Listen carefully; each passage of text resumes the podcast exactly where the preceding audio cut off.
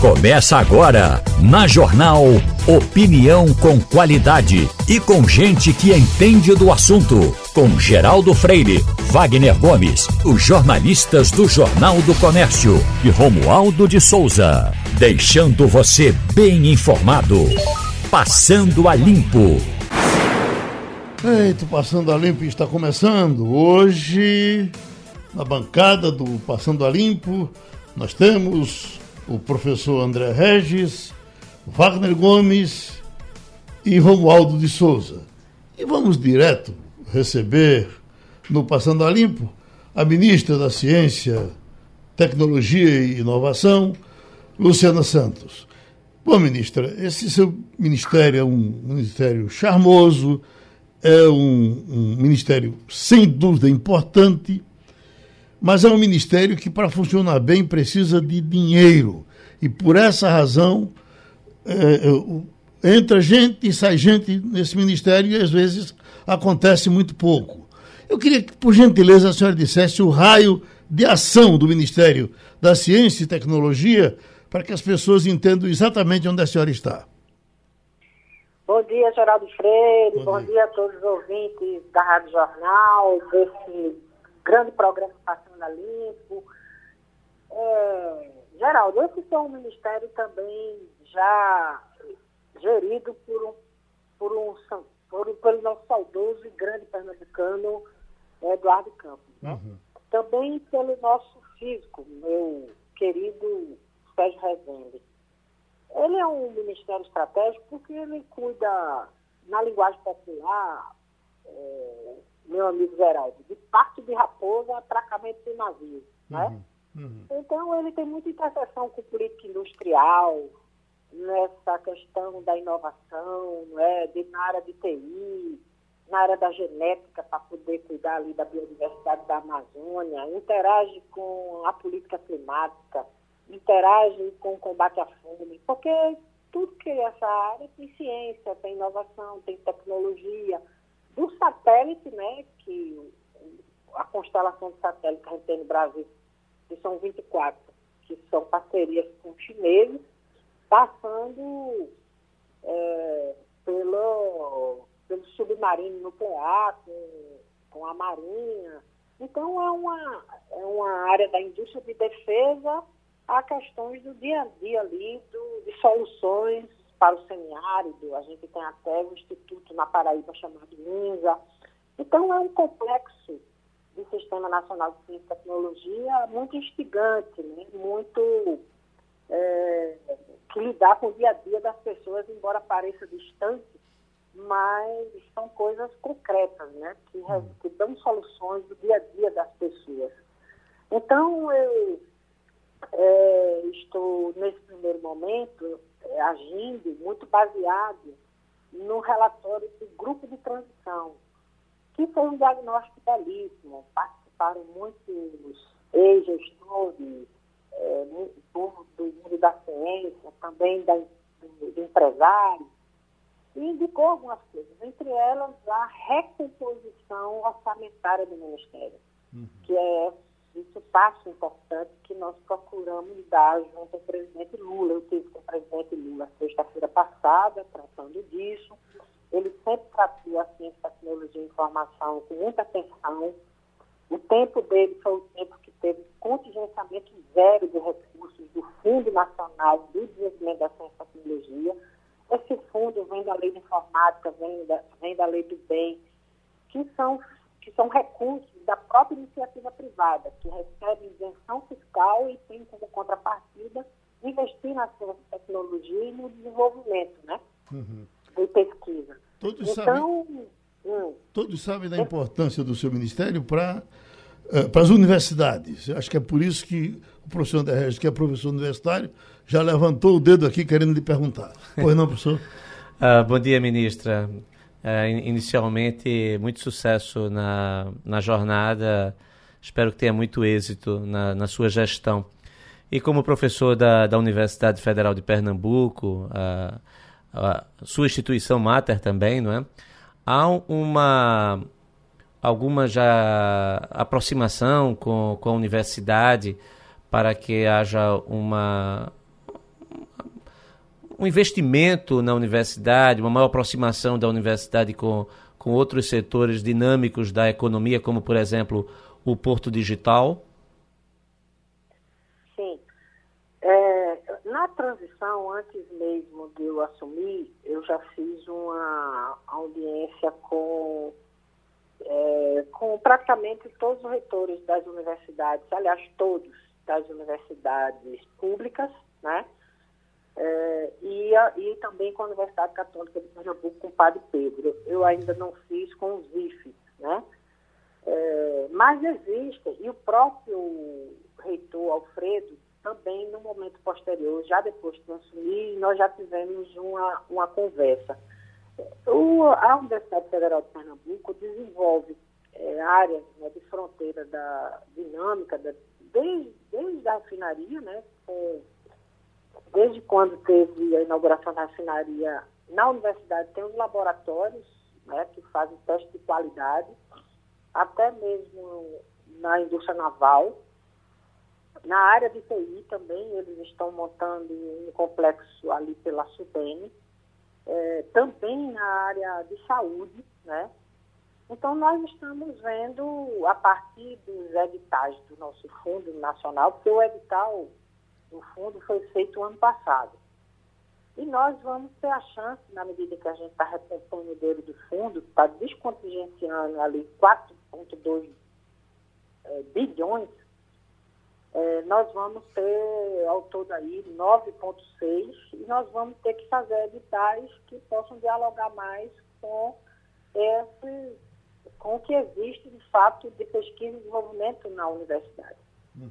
Então a gente, eu também é, é, tive diálogo mais por zap mesmo com o Pierre Lucena, né, do Porto Digital, mas é uma pessoa com quem eu sempre tive muito fluxo, até porque quando eu fui deputada já fiz emenda para o Porto Digital.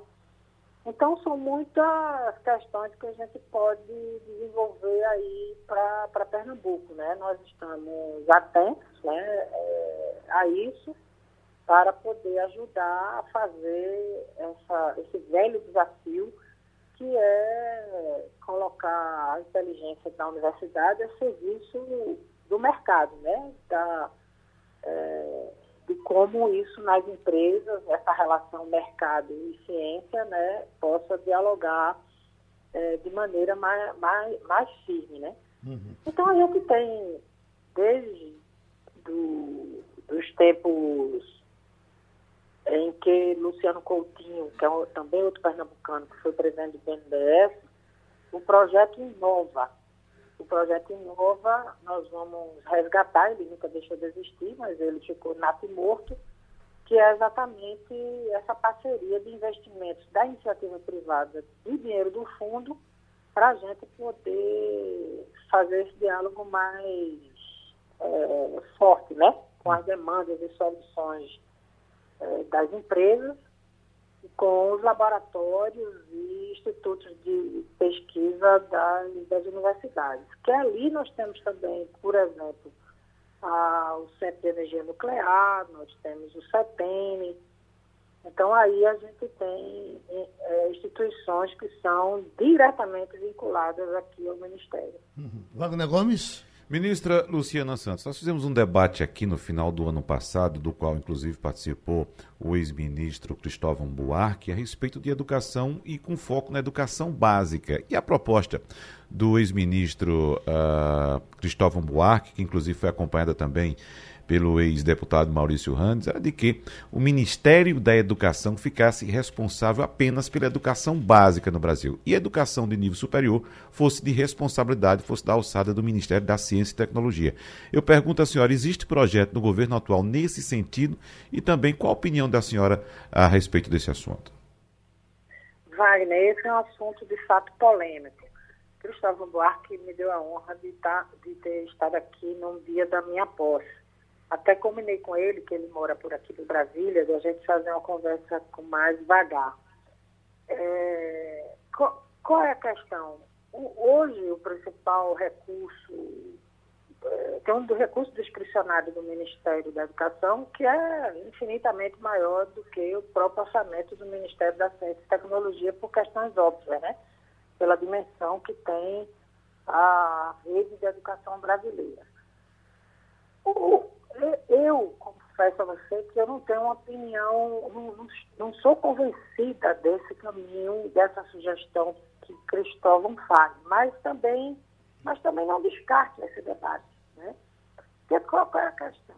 Pelo, pela lei diretriz de base da educação, há muito tempo no ensino é, há uma, um compartilhamento da gestão é, dos níveis educacionais, né? Até o ensino fundamental é da responsabilidade é, não só da lei das leis de base, mas desde a Constituição, é de responsabilidade dos municípios, o ensino médio é de responsabilidade do Estado e o ensino superior fica com a responsabilidade da, do Ministério da Educação. Então, na prática, o Ministério da Educação ele toma conta das universidades.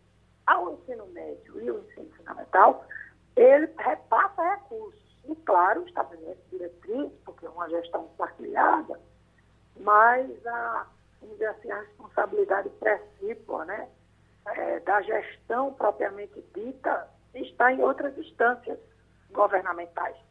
Então, esse é um debate que precisa ser feito. Por exemplo, no Estado, a gente também, mesmo não sendo da nossa, da nossa competência, a gente também é, desenvolve, como é a escola de aplicação da UPE, que é do ensino fundamental, inclusive é a melhor de Pernambuco, é da gestão do Estado.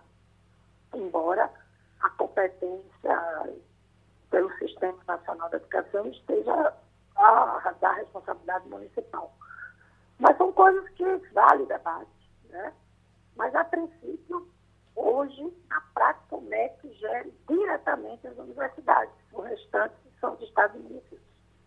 Ô, ministra, com relação a, a cannabis, esses, esses remédios à, base de, de, de, maconha, que o mundo inteiro leva uh, muito a sério, é uma coisa muito cara, inclusive, para brasileiros que têm que pegar lá fora, mas o, o, o governo uh, federal tratou com preconceito, com desprezo, com desconhecimento, e os estados foram fazendo lei. Tem uma lei aqui, tem uma de São Paulo, tem um serviço que funciona na Paraíba. Não tem como concentrar isso no, no Ministério da Ciência e Tecnologia e tornar essa coisa, dar, dar o valor que essa coisa merece ter? Geraldo, eu me lembro que uma das marcas que ficaram no tempo de Eduardo foi o enfrentamento da, do debate da célula tronco. Tinha muito preconceito na época, é, mas é, nessa, nesse debate mais religioso, né? E acabou que foi enfrentado bem, de maneira correta, não é? A, a luta pela ciência, é, infelizmente, ela passa por, por estigmas, né?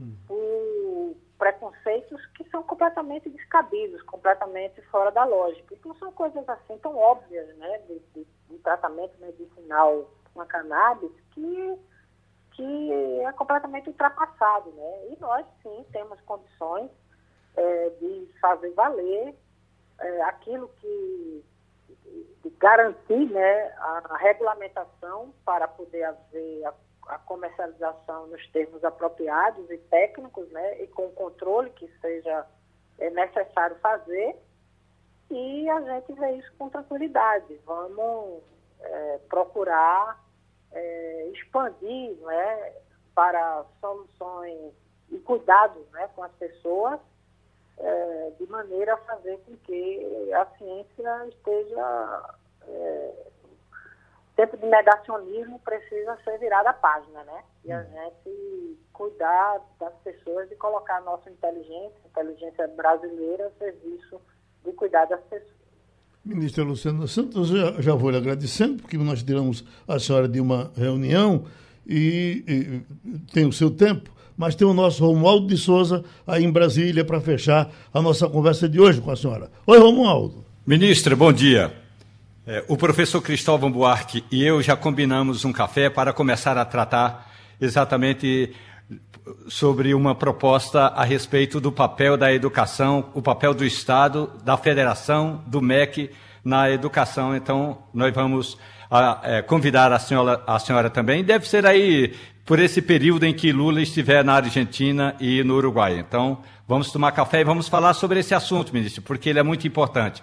Agora, no final dos trabalhos do grupo de ciência e tecnologia, o professor Sérgio Ferreira, ele disse o seguinte: é, nós estamos com a ciência, desculpe, Sérgio Rezende, nós estamos com a ciência e tecnologia no fundo do poço. Aí a pergunta é: quando é que a ciência e a tecnologia vão sair do fundo do poço, ministra? Já está saindo, Aldo, já está saindo. Só essa decisão é, de recompor o orçamento do fundo já é um passo de demonstração e de vontade política na direção de, de colocar a, a, o, o, financiamento da ciência e tecnologia no patamar que ela merece. Né? Nós, é, é essas coisas, quando a gente diz que está no fundo do poço, é porque são dados objetivos. Né? Houve uma redução drástica dos recursos da ciência e tecnologia é, antes do ciclo, é, no ciclo político que se encerrou de Lula e Dilma, era na casa de 11 bi e passou a ser 2,7 bi. Então, nós vamos recompor né, essa, é, o financiamento e vamos colocar a ciência no primeiro plano. Agora, sobre exatamente esse, ainda sobre esse debate que, que o nosso querido professor Cristóvão coloca com relevância, isso não impede, muito pelo contrário, de haver uma grande interseção entre a política de ciência e tecnologia e as universidades. Aliás, elas já existem. Elas podem ter uma, uma dimensão maior.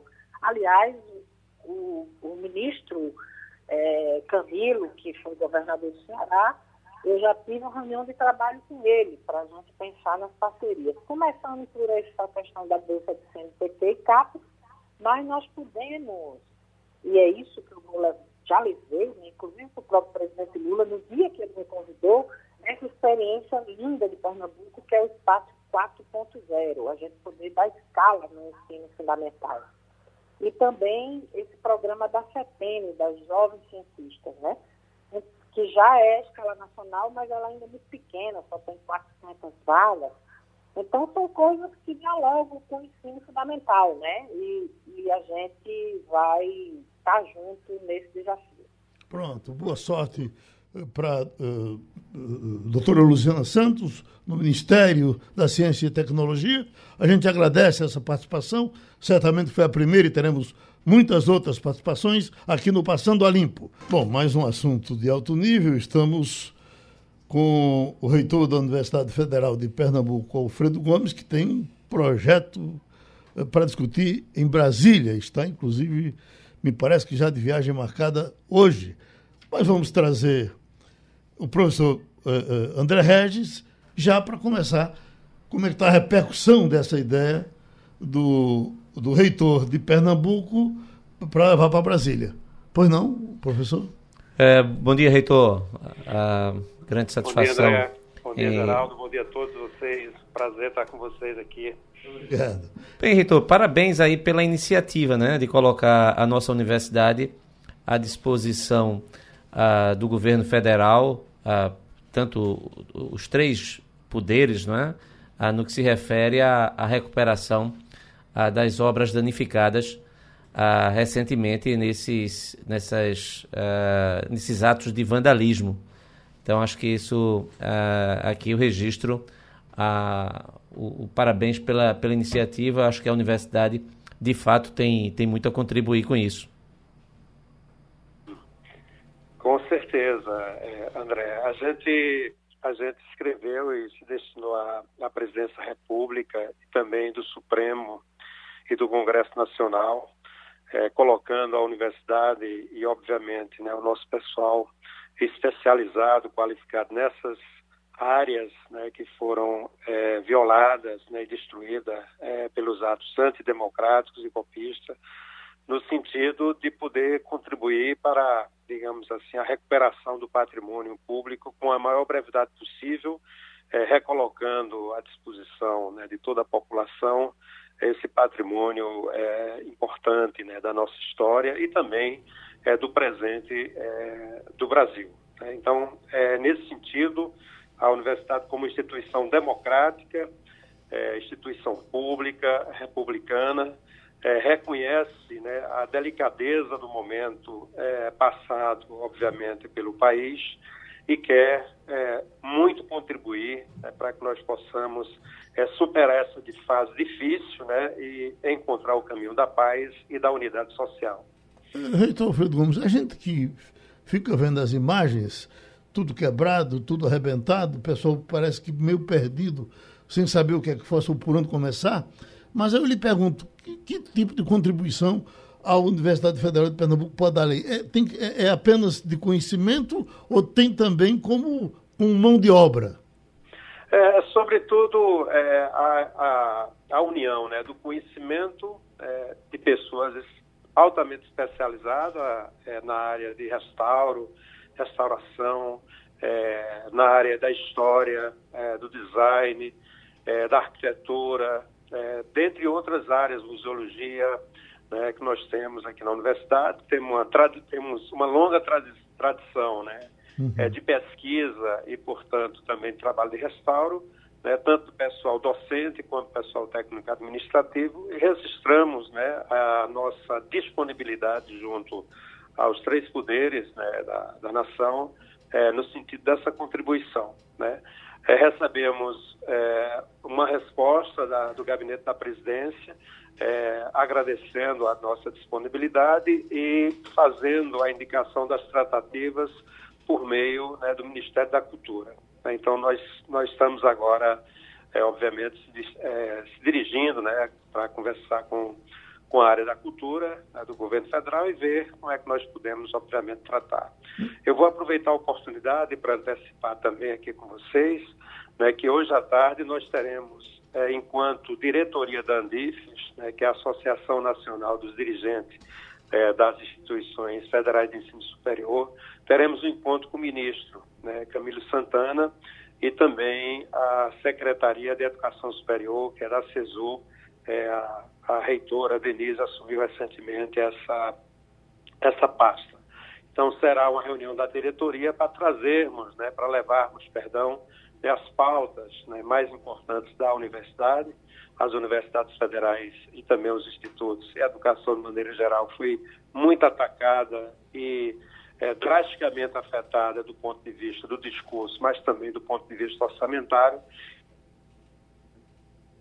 Hum. Agora, é, para o ministro e a sua equipe, é uma pauta nacional, né, enquanto Andivos. Eu pertenço à diretoria. Uhum. E amanhã, é, às 10 horas da manhã, é, o presidente da República, né, o presidente Lula, é, receberá é, todos os reitores das universidades federais, todas as reitoras das universidades federais no, plana, é, no Palácio do Planalto, né, numa primeira reunião, né, no primeiro mês de governo, é, portanto, com é, as universidades federais, né, e no sentido de a gente poder, digamos assim, repactuar as pautas, né, colocando as universidades no caminho certo, que é o caminho é, obviamente, é, de fortalecimento do processo de formação da graduação, da pós-graduação, é investimento em ciência, tecnologia, extensão, inovação, né, e também recuperando, digamos assim, as condições para que nós possamos reinvestir é, na assistência estudantil. Então, é uma pauta aberta e nós estamos muito otimistas, é, otimistas, perdão, é, com esse primeiro momento, é, para que nós possamos ter os elementos centrais dessa pauta é, a ser trabalhado nos próximos, nesse ano e nos próximos quatro anos. Inclusive, né, com a luta que nós estamos é, encampando, né, de recomposição do orçamento das universidades. Né? É, a lei orçamentária foi é, sancionada ontem e nós queremos, obviamente, e precisamos de recursos adicionais, suplementares, né, para fazer face às necessidades das universidades no, é, no contexto atual e nos dias que seguem para frente. Ministro, o, o, o, reitor, eu entendi o senhor dizer amanhã às três horas da manhã. Eu digo, gente, está começando muito tarde, está tá começando muito cedo ou está terminando tarde demais o expediente em, em Brasília? É seis horas da manhã? 10 da manhã, Geraldo, 10. Às 10 da manhã, ah, certo. 10 da manhã. Wagner Gomes quer lhe perguntar. Professor Alfredo Gomes, voltando à questão da restauração das obras de arte, dos documentos também, eu queria saber do senhor qual é a solução que o senhor apontaria para aquilo que não pode ser recuperado. Eu posso citar, por exemplo, há uma dúvida sobre a possibilidade de recuperação ou não do relógio que foi doado pela corte de Luís XIV da França a Portugal e trazido ao Brasil por Dom João VI em 1808. Esse relógio, segundo especialistas, talvez não possa ser recuperado porque não é um relógio construído em estrutura de madeira, em estrutura metálica, em estrutura de plástico. É uma estrutura de casco de tartaruga. Então, talvez ele não possa ser recuperado. E só para ilustrar, professor, eu lembro muito bem de quando eu fazia uma trela quando era criança em casa. Minha família eh, pegava aquilo que eu quebrava e colocava sempre à disposição num lugar bem visível para que eu ficasse olhando, como se fosse, olha, venha ver o que você fez. E aquilo me doía mais do que uma surra que eu levasse. Eu queria saber se o senhor concorda com a ideia de que seja criado uma espécie de memorial dessas peças danificadas para que nós, brasileiros, passando, é, é, é, ao, ao nos defrontarmos com essa situação, nunca esqueçamos do que aconteceu, professor. Não, com certeza. Eu acho que é, é a construção né, de um memorial é, para que nós possamos contar essa história é, que aconteceu recentemente, né, com esses ataques é, golpistas, terroristas, antidemocráticos, eles precisam ficar devidamente registrados, inclusive com os danos é, realizados. Né? E, obviamente, todas aquelas pessoas envolvidas nesse processo devem ser adequadamente né, é, punidas. Então, assim, eu acho que essa é uma primeira observação. É, eu, creio, eu, creio, que com a tecnologia né, e os recursos que dispomos hoje, né, talvez nós não possamos fazer é, a recuperação, portanto, desse relógio né, nos, nos moldes e com os materiais com que foi confeccionado naquele período. Né, mas pode ter réplicas né, feita, portanto, é, é, pela contribuição da área de design, com museologia, com outras áreas, né, para que ele fique devidamente exposto, né, é, obviamente no sentido de, preservar a memória. Né. Esse é um dano extremamente, é, digamos assim, violento, né, o que aconteceu não apenas com esse é com esse relógio, né, mas com todos os outros, todas as obras, obras de arte, né? E nós temos, obviamente, de persistir, digamos assim, é, no processo de pesquisa, que é um trabalho muito refinado, muito dedicado, que levará tempo, né, para que nós possamos fazer a restauração né, é, com os meios que dispomos hoje, é, do ponto de vista tecnológico, de impressoras é, digitais, etc., para que nós, nós chegamos a ter algo próximo né, do que foi, é, obviamente, entregue ao país há tanto tempo atrás. Eu, é assim, nós temos, obviamente, conhecimento né, e temos é, pessoas né, é, altamente qualificadas na área de restauro né, e precisamos, portanto, reunir é, essas inteligências né, com a vontade de preservação né, da democracia brasileira, da nossa liberdade e oferecer é, ao país né, o melhor que nós temos na conjuntura atual. Em Brasília, Romualdo de Souza.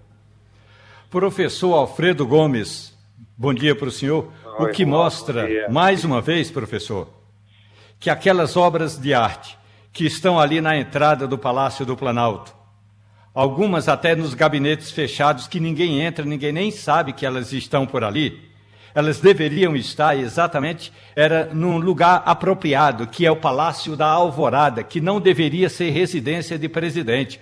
A residência do presidente deveria voltar a ser, como foi no governo de João Figueiredo, a Grande do Torto. E o Palácio da Alvorada seria o local para a recepção das autoridades, seria um local para a exposição dessas obras de arte.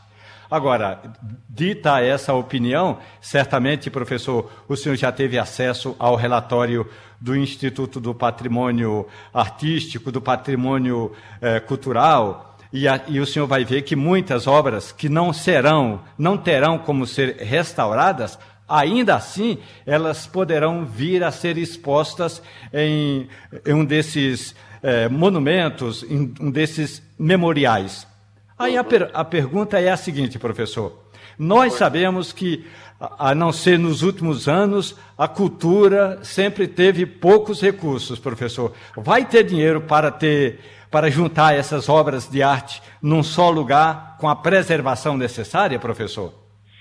É, é muito importante, né, Romualdo, que você coloca. Né? Eu acho que é, não existe país, né, nem identidade nacional, é, nem regional, né, que não passe pela cultura, as diferentes formas, formas de expressão cultural, de manifestação cultural. Né? Então, assim, esse é um elemento fundamental de toda e qualquer é, história nacional, né? a relação com a arte, com a cultura.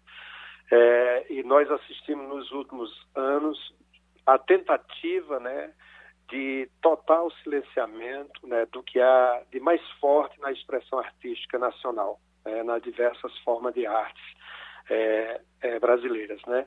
É muito, digamos assim, importante é, ter nesse governo, que reinicia agora, já a existência de um Ministério da Cultura, assim como o Ministério dos Povos Originários e o Ministério é, dos Direitos é, Humanos e da Igualdade Racial. Eu chamo a atenção para essas questões porque todas elas têm uma interface muito grande é, com as questões relativas a, a, aos temas que a universidade trabalha. A nossa interface com essas matérias, além de ciência, tecnologia e inovação, elas são é, umbilicais, diárias. Né? Então, assim, é, cabe à liderança, obviamente, do presidente, mas também é, dos movimentos sociais, junto com a ministra da Cultura e os demais ministérios, né, um esforço nacional é, de recomposição do orçamento da área de cultura, né, para que nós possamos é, fazer um investimento é, no curto, médio e longo prazo, né, entregando, portanto, à população é, os benefícios né, que os bens simbólicos, os bens culturais oferecem é, para o bem-estar da população. Né? Claro que a gente tem que fazer isso concomitantemente à recuperação dos graves problemas né, que afeta a fome, a moradia popular, é, dentre outros. Né? Mas a dimensão cultural é fundamental. É, nós temos na Universidade Federal, só para compartilhar com todos vocês e com a audiência de maneira geral, né, um conjunto bastante vasto de obras de arte. Né?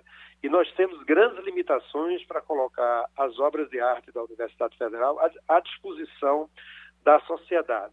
É, existe um grupo de pesquisa vinculado à nossa Andifes, né, que pensa a questão é, dos museus e de arte é, vinculada às universidades. É, o nosso pleito, nesse sentido, é que possamos ter orçamentos específicos né, para colocarmos à disposição da população de maneira geral né, um acervo riquíssimos que muitas universidades, entre as quais é, Rio de Janeiro, Minas Gerais, o FMG, o FPE, dentre outros, têm, né, para que a população possa desfrutar desse processo. Então, assim, uma visita é, da população é, de Recife ou de Pernambuco, por exemplo, ao Centro Cultural Benfica, vai é, lidar com o que há de melhor da arte pernambucana, da arte nordestina. E nós precisamos, portanto, ter, por, pelo lado do governo federal, é, recursos adicionais né, para a preservação desse patrimônio, mas também para a nossa capacidade de colocar à disposição é, da sociedade este, digamos assim, esses diferentes acervos. Então cabe, digamos assim, a, a recomposição do orçamento do Ministério da Cultura né, para que nós possamos, obviamente, destinar né, a uma área tão estratégica para o bem-estar da, da população, é, que lida diretamente com nossas imagens, né, inclusive para difundir uma imagem democrática da nossa diversidade, da nossa pluralidade, né, e nós então possamos entregar e combater por meio da cultura todo o mal, todo o mal né, que é, essas práticas antidemocráticas têm feito ao Brasil. Pronto, boa viagem para Brasília ao reitor Alfredo Gomes e agradecendo a participação dele aqui no Passando a Limpo. Enquanto a gente vai conversando, as cobranças estão chegando. Já chegou o meu IPTU. O senhor já chegou, professor? Chegou, já agendei, Geraldo. e PVA, Wagner? E PVA chegou já. Quem não recebeu ainda é, a comunicação do Detran pode acessar o site do Detran para verificar quanto é que você vai ter que pagar este ano. O Detran de... faz a comunicação do, do, IPVA? Faz, faz a comunicação,zinha também, uhum. ah, mas manda aquela cartinha, né, o boleto para você pagar. Né? Mas você pode acessar o site do Detran também, se quiser antecipar, se programar, né? tiver um dinheirinho sobrando aí, né? coisa para quem tem dinheiro de fato sobrando você pode acessar. Agora, Geraldo, é, é, esse valor já está lá no site do Detran. Agora, é, é bom lembrar que nós temos diferenças de cobranças. Uhum de alíquotas por estado, né? Sim. E Pernambuco, como sabemos, não cobra das tarifas mais baixas de, de PVA, das alíquotas mais baixas, né? Por exemplo, aqui em Pernambuco, ônibus e caminhão pagam 1%, Motos pagam de 1 a 3,5%, dependendo da cilindrada. Quanto maior a cilindrada, maior a alíquota. Micro-ônibus, 3%. Automóveis, agora que são a maioria, né? Aqueles que têm até 180 cavalos de potência pagam 3% e os automóveis com motores acima de 180 cavalos de potência pagam 4%. Quem, quem valor é isso? É, é, é, a tabela FIP? É? é a tabela FIP, Geraldo. Então, o, como é que o Detran calcula esse, esse, esse valor do IPVA? Você tem que pegar o seu carro e na tabela FIP, saber qual é o modelo do seu carro, claro, modelo, ano, e ver o preço da tabela FIP, e o Detran vai lá e calcula. Por exemplo, Geraldo, você uhum. que tem um Chevette SL 1987 a álcool, uhum. na tabela FIP, esse carro está R$ 7.439. Certo? 7 mil. Aí o Detran de o Detran Pernambuco. me dá um cara para empurrar. É, o Detran de Pernambuco não lhe dá o cara para empurrar, mas empurra em você 3% desse valor como IPVA, certo? Sim. Aí você vai pagar desse chevetezinho que você tem, a álcool em casa, R$ 223,17 Fora as taxas. Tem a taxa de bombeiro e tem a taxa de licenciamento, né? Taxa de bombeiro R$ 57,14, licenciamento R$ 126,61. Agora, Geraldo, já que eu citei o exemplo aqui do seu Chevetezinho 1987... É, fale dos importados, porque a, a, a, a, gente até nota um certo preconceito com, com relação ao importado, como coisa que, que às vezes até você pode comprar um importado mais barato do que você compraria um carro local. É verdade. Mas, mas ele não entende assim. É verdade. Se é importado, é rico. Não, né? o que vale é o preço da tabela FIP. Uhum. O valor que está na tabela FIP e a potência do motor. Uhum. Né? Então, se a potência do motor, como eu disse agora há pouco, for superior a 180 cavalos, então você paga a alíquota maior, de 4%. Então não importa se o carro é nacional, se é importado, não é? se é de luxo ou se é popular. O que importa é a potência do motor. Agora, um detalhe: eu utilizei a questão do Chevette aqui de maneira simbólica, claro, Geraldo, uhum. para lembrar que em alguns estados não há cobrança de IPVA com veículos com determinado. Uh, tempo de fabricação. Por exemplo, na Paraíba, os veículos com há 15 anos, a, acima de 15 anos de fabricação, é bom lembrar que são dois anos que o veículo geralmente tem, né? Uhum. O ano de fabricação e o ano modelo. Por exemplo, estamos em 2023, lá para o mês de maio, junho mais ou menos, já começam a sair, surgir os novos veículos, modelos dois, é, é, fabricação 2023, modelo 2024. Então, o carro pode ser, por exemplo, 2020, modelo 2021. Então, os o primeiro ano é de fabricação. Então, o carro com mais de 15 anos de fabricação na Paraíba não paga o IPVA. No Rio Grande do Norte, carros com acima de 10 anos de fabricação também não pagam IPVA. E tem diferença de alíquota também. Por exemplo, na Paraíba, os carros de passeio todos pagam 2,5% de IPVA. Veja só que aqui é a partir de 3. Uhum. Né? No, no, Rio Grande do Norte, os carros de passeio todos pagam 3% de IPVA. E tem essas isenções. Tem isenções também lá, por exemplo, no Rio Grande do Norte, para pessoas portadoras de deficiência, para taxistas. São alguns tipos de isenção. Mas tem uma isenção que pouca gente sabe que é, é essa do ano de fabricação, que Pernambuco não tem. Uhum. Professor André, André Regis, uh, uma primeira proposta, ou quase a segunda, logo no começo do governo, a, a governadora mandou para a Assembleia e com relação a, a uma negociação com, com é, é, indústria, ela foi derrotada pela Assembleia. Isso é um, um, um ela, é, é um mau presságio para o começo da, da, da, da, de Raquel Lira com a Assembleia Legislativa isso é coisa comum de começo de governo? Bem, Geraldo, a, ainda não, não dá para saber pelo seguinte, porque a Assembleia ela ainda está com a legislatura anterior. Uhum. Então, os deputados que estão ainda exercendo seu mandato a, até o final de janeiro são os deputados eleitos Ah, para a sim. legislatura que iniciou-se em 2019. Então, o relacionamento entre a governadora Raquel Lira e a Assembleia Legislativa, a partir de fevereiro é que a gente vai ter algum tipo de ideia como será esse, esse tipo de aproximação, de ah, desentendimento, ah, de entendimento. Então, o fato é que o que a gente pode dizer, por outro lado, é que a governadora foi eleita sem uma base de maioria. Então, Ela vai ter que construir, né? vai ter que se construir uma maioria para que ela possa governar com tranquilidade para aprovar os seus projetos. Hum. Agora, uma tendência muito grande a, a, a- a- a partir para o apoio, né? Inclusive, quando, o cara é, é governador, ah, em geral, ele faz maioria de prefeitos pelo interior, independentemente da forma como ele tenha sido eleito. Isso, isso mudou ou, ou vai Não, eu não acho que tenha mudado, não. Acredito que essa é, é, é a tendência. Uhum. O, em Pernambuco, a gente deve lembrar que, por exemplo, na época que o PFL dominava, Roberto Magalhães, Joaquim Francisco, a maior parte dos prefeitos era tudo do PFL. Depois houve um novo ciclo lá com Miguel Arraes, ah, com o PSB. A maioria dos, dos prefeitos viraram socialistas, foram para o PSB. Isso provavelmente vai acontecer a mesma coisa. Sei. Ou seja, um, um realinhamento. A diferença é que a gente pode levantar do ponto de vista conceitual é que no passado os governadores tinham muito mais força, Wagner.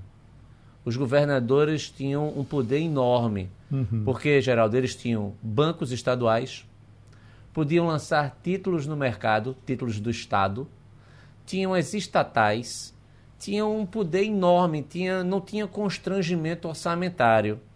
Hoje, os governadores, comparado com os governadores da década de 90, não tem mais bancos, não tem mais estatais.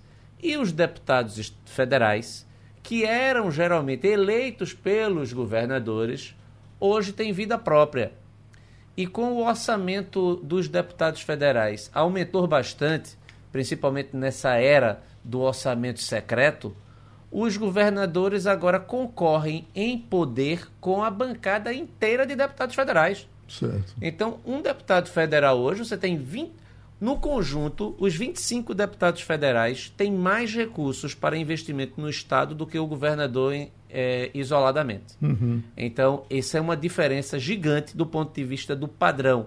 No imaginário da população, as pessoas continuam acreditando, pensando que os governadores são superpoderosos. Mas os governadores, entre todas as autoridades no Brasil, eh, do executivo, o- a autoridade que mais perdeu poder ao longo dos últimos 30 anos foram os governadores. Eu tenho uma dúvida em relação a esse assunto, professor, me ajude por gentileza. Concordo com o senhor, de fato, antigamente, antes os governadores tinham é, é, esse leque de empresas estatais, né, para poder transformar isso em poder. Diminuiu muito, né, praticamente não existe mais empresas estatais, tem poucas.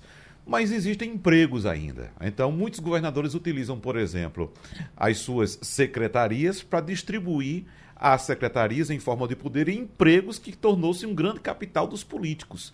E no governo atual, no governo de Raquel Lira, a gente não vê isso. A gente viu que ela optou por um secretariado técnico. Então, como é que ela pretende formar essa base, tanto de apoio no legislativo quanto de prefeitos no interior, se ela optou, assim como ela fez na gestão dela em Caruaru, por uma, um secretariado técnico? Bem, eu concordo com você que é um grande desafio. Se há uma demanda política por cargos e ela restringe o acesso a esses cargos, porque é, é notório que a máquina estava inchada.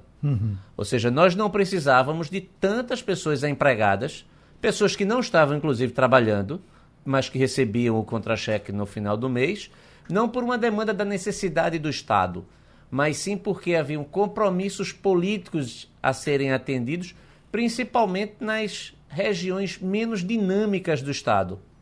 Tem regiões do Estado, Geraldo, que não se produz nada. Uhum. Todo mundo é empregado público. E essas pessoas vivem atrás, ou seja, o custo do Estado é muito grande. Isso é moeda de troca no, no universo da Assembleia Legislativa. Porque quando eu falei que os deputados federais se fortaleceram é, em relação aos, aos governadores, a gente está falando aí do Arena, que é a uhum. Arena Nacional. E você traz a Arena Local. para a Assembleia Legislativa, onde Isso. ela vai precisar de voto. Uhum.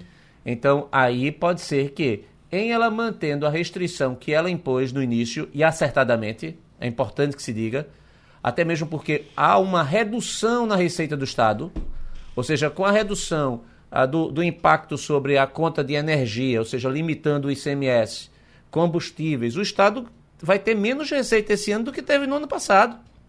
Então, se não houver uma recomposição, o Estado não governa, ou seja, não é governável. Agora, se ela não atende a essas demandas, ela vai conseguir o apoio da Assembleia? Essa é uma boa pergunta. Vamos trazer para a nossa conversa o advogado trabalhista, consultor Marcos Alencar, porque tem uh, tramitando uh, no Congresso Nacional um projeto que até assusta um pouco doutor Marcos Alencar. Uh, esse projeto, ele, ele desregulamenta perto de 100 profissões. 100 profissões. Entre essas profissões, engenheiro, fisioterapeuta, fonoaudiólogo, psicólogo. É, é, eu pergunto, isso, isso vai ficar a favor de quem esse negócio? Pois é, Geraldo. É, bom dia para todos, né, os ouvintes. André, professor André Regis aí, meu bom dia, Wagner, Romualdo. Bem, a, essa, essa, esse projeto eu já vim acompanhando ele, é, é bem polêmico, né, porque é, foi lá do deputado Tiago Mitral, né, ele, ele inclusive não é mais deputado, ele nem concorreu, porque ele foi ele se candidatou a, a vice né, na chapa do, acho que foi do Partido Novo. E o detalhe é o seguinte: ele defende, Geraldo, uhum. né, a desregulamentação, não precisa nem mais diploma, de 106 profissões. E aí está lá a relação das 106 profissões. E ele diz assim: que diploma não é garantia na prestação de bom serviço. Sim. E que isso faz aumentar o preço do serviço, burocratiza e impede o exercício da atividade econômica pelo cidadão. Inclusive, traz aí um fundamento da Constituição Federal, que a Constituição diz que ninguém é proibido de exercer atividade econômica, mas é evidente que ela faz uma ressalva que desde que esteja de acordo com a lei.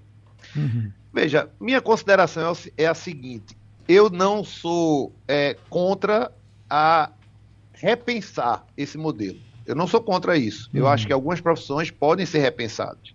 Né? Quando a gente fala da advocacia, por exemplo, aqui para que o nosso ouvinte entenda, muita gente diz: Ah, mas eu terminei meu curso de direito, eu queria advogar no dia seguinte. Veja, o curso não é de advocacia, o curso é de direito, que permite o exercício de várias profissões. A advocacia é uma certificação dada pela OAB, que é um, um, um órgão. A mesma coisa existe na engenharia, que existe um conselho, existe na medicina e por aí vai. Então, o que pode ser feito, na minha, na minha visão, é que isso precisa ser questionado, mas precisa ter um estudo. E esse uhum. estudo mais rápido, para concluir, seria o estudo comparado. O que é o estudo comparado? O que é que os países de primeiro mundo praticam? Então nós temos aí Japão, Estados Unidos, Alemanha, Áustria, Reino Unido, Coreia do Sul, tem uma série de Canadá. E como é que acontece né, em relação a esses países? Para que a gente não tenha que inventar a roda. Uhum. Então, assim, é, é, um projeto que ainda é, ainda está engateando, porque não tem nenhum relator, né? ele, ele não é mais da, da, da legislatura, mas é uma coisa que precisa uma certa observância, porque o questionamento eu acho que ele é válido nesse sentido, de se fazer um estudo profundo e aí sim, com base nisso, ter uma, uma posição mais consolidada. É hum. essa a minha opinião. Me assusta demais, por exemplo, quando entra engenheiro nessa história. Porque antigamente tinha dentista prático, se lembra? Que o dentista prático, disse que tinha um dentista, inclusive, no interior, que quando o cara sentava, eh, dentista prático, aprendeu no açougue, aprendeu na vida. Quando ele chegava para extrair, extrair o dente de um cara, o cara abria a boca, ele olhava para ele e dizia, já cagou? E tu arrancava o dente do cara. Mas Romualdo de Souza está vindo de Brasília. Pois não, Romualdo? É, o projeto do deputado Mitrô, na prática, ele vai para um arquivo, não é, é, meu, meu caro advogado? O senhor sabe que essas coisas é, quando alguém apresenta um projeto já no final da legislatura, termina a legislatura, Marcos Alencar, o, projeto vai. Porque o, o Mitrô concorreu a vice na chapa do Felipe Al, a, Dávila. Não foi eleito deputado federal. Portanto, se ninguém apadrinhar esse projeto, ele vai para a lata do lixo. Agora, o que tem de ser levado em consideração é que, se essa prática vier a ser empregada, é, praticamente a gente vai ter o fim de muitas escolas universitárias no país. Isso é real. Haja vista, vamos pegar um exemplo. Quando o Supremo Tribunal Federal, naquele discurso é, des, é, descabido do ministro Gilmar Mendes, falando sobre o fim do diploma para jornalistas, com o passar do tempo, a maioria das escolas é, na área de jornalismo simplesmente acabou. E o mundo não acabou. E a categoria, quer dizer, e a profissão não acabou. Então, escrever bem precisa necessariamente de uma técnica, porque quem não coloca sujeito, verbo e predicado nessa ordem vai perder leitor. Mas isso é uma outra questão. Eu diria o seguinte: essa proposta vai para a lata do lixo, porque ninguém ou a maioria dos parlamentares não tem interesse em pôr um fim em 106 profissões, algumas delas que eu diria assim, que precisam de fato estar sentado na academia para, no mínimo, fazer um cálculo para que o prédio não caia. Marcos Alencar. Pois é, Romualdo. É, sem discordar mais uma vez de você, eu até tive essa curiosidade. Como é que o projeto vai andar se ele não está mais lá na, na Câmara? Mas aí diz o seguinte: inclusive tem uma reportagem é, é, do Correio Brasiliense que ele diz assim que é, é o, é o, regi, o regimento novo, né? Não sei se vai funcionar na prática, como você está dizendo, independente dele não estar mais lá, não vai para o arquivo, que está pendente que se nomeie um relator para o projeto, para essa proposta, a 3081-22. E quanto a essa sua dificuldade, esses interesses, né? Porque isso é uma coisa que existe desde a época do Império. E esse exemplo que você deu do, do jornalismo do STF é, foi fantástico. É exatamente isso que pode acontecer. Então, assim, é, eu acrescento só isso, que a coisa ainda está viva por conta dessa, dessa história do, do atual regimento que permite isso. Né? O regimento interno da Câmara permite que, mesmo sem o autor do projeto não esteja atuando, os projetos continuem tramitando. Mas vamos ver. Uhum. É isso aí. Professor André Reis, por exemplo, fisioterapia é um curso cada vez mais elevado a sério, porque as pessoas realmente aprendem a tratar de coisas que que não, se, não é na porrada, não. As pessoas. Me permita passar alguns, é. alguns desse, desse, dessas profissões que ele uhum. pretende. Veja só: aeronauta, engenheiro, arquiteto, agrimensor, atuário, contador, guarda-livros, fisioterapeuta, terapeuta ocupacional, jornalista, que inclusive já não é mais exigido o diploma, né? Economista, químico. Uh, aí tem outros, outros que até que passam. Né? músico, veja só. Só você entrando na Universidade de Música para saber o que é um curso de música. Não é à toa, não. Né? Não é coisa simples, não. Uh, aí tem outros. Geólogo, né? psicólogo.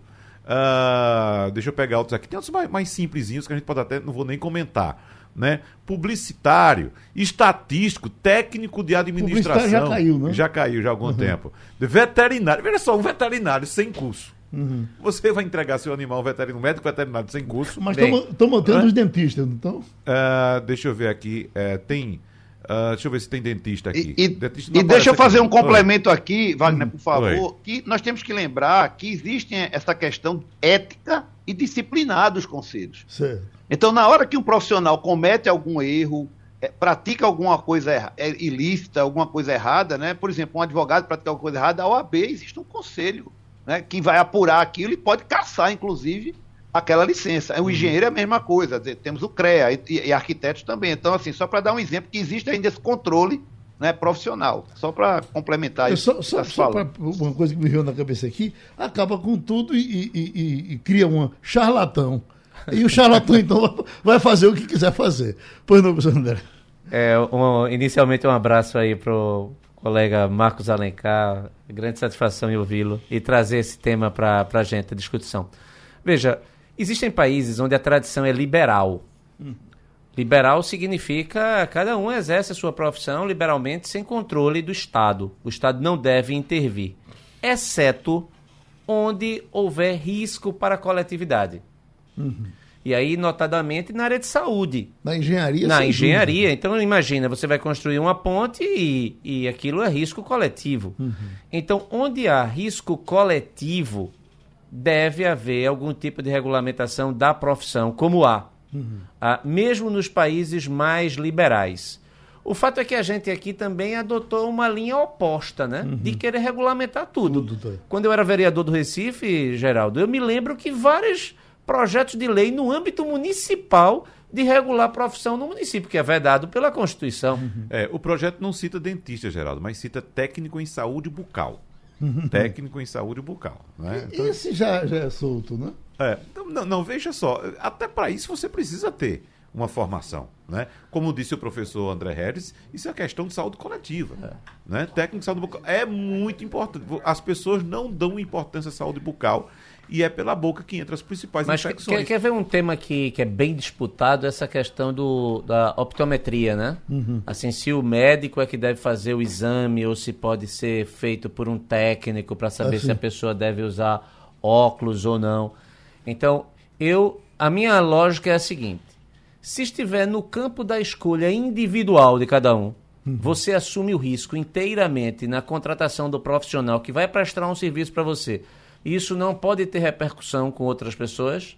Eu não vejo problema nenhum em você ter profissões que não devem ser regulamentadas. Uhum. A partir do momento que há o risco para a coletividade, principalmente no que se refere à, à área da justiça, né? como Marcos Alencar falou aí, a, a, imagine, a, se não houvesse um, uma qualquer uma qualquer pessoa pudesse é, trabalhar como advogado, como eram os rábulas no passado, né? Uhum. Isso mexe com a, a, o patrimônio de famílias, com a integridade de famílias, com a liberdade. Uhum. Então, a própria saúde, a área médica, que se expande, não é, Geraldo? Eu Sim. acho que a área médica se expande. E essa área clássica de, de, de engenharia, arquitetura. Fora isso, a minha lógica é seguir o que está na Constituição. É livre, uhum. desde que a lei impeça. Mas a lei não pode criar. A, a... E aí, eu, eu, eu, inclusive, eu não sei qual foi a posição do, do, dos colegas, mas, por exemplo, eu acredito que o Supremo agiu correto quando liberou a profissão de jornalista para qualquer pessoa e não aqueles que são portadores de diploma. No caso do dentista, já que você citou, o Brasil é um dos poucos países do mundo em que o, o, a, as pessoas fazem curso para dentista. Porque o dentista é médico. Geralmente, nos países desenvolvidos, o dentista é um médico. Uhum. Ele faz uma especialização para ser dentista. É tanto que os brasileiros dentistas, quando saem para atuar em outros países, têm que fazer um Exatamente. complemento de curso para poder atuar em outros países. E terminou o Passando a Limpo. A Rádio Jornal apresentou opinião com qualidade e com gente que entende do assunto. Passando a Limpo.